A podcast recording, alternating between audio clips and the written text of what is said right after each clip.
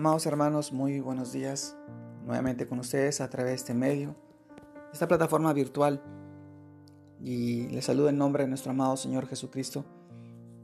Y en esta oportunidad quisiera poder compartirles esta porción de la palabra y poder meditar en ella. Esta vez lo encontramos en el libro de 1 Corintios capítulo 15 versículos del 3 al 4, que dice, porque primeramente os he enseñado lo que asimismo recibí que Cristo murió por nuestros pecados, conforme a las Escrituras, y que fue sepultado y que resucitó al tercer día, conforme a las Escrituras. Amados hermanos, el tema de hoy es conforme a las Escrituras. Las Escrituras sagradas son la revelación de Dios para salvación de todo aquel que cree, pero éstas se han escrito para que creáis que Jesús es el Cristo, el Hijo de Dios para que creyendo tengáis vida en su nombre. Esta porción la encontramos en el libro de Juan capítulo 20 versículo 31. El fin principal por el cual Dios inspiró a muchos hombres en distintas épocas a escribir su palabra fue para que encontráramos allí la salvación de nuestra alma que está en Cristo.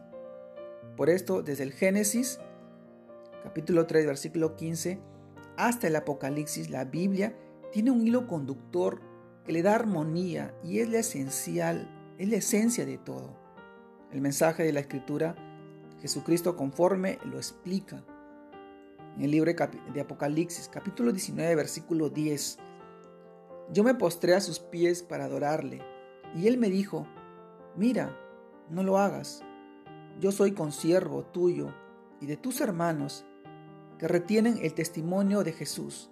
Ahora a Dios adora a Dios porque el testimonio de Jesús es el espíritu de la profecía.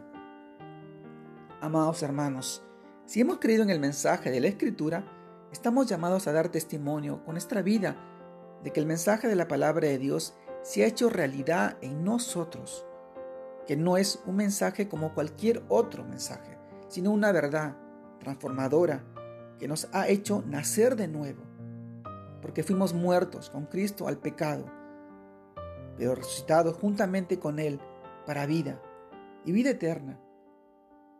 Colosenses capítulo 2, versículo 12. Ahí encontramos esta porción de la palabra. Así que yo te pregunto, ¿cuál es el efecto que ha tenido la escritura en tu vida?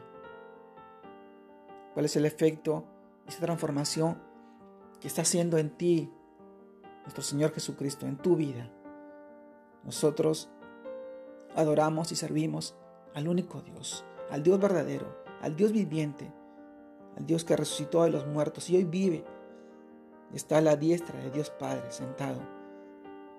Él se glorifica en nosotros, para que nosotros los podamos honrar y servir, aprender de Él.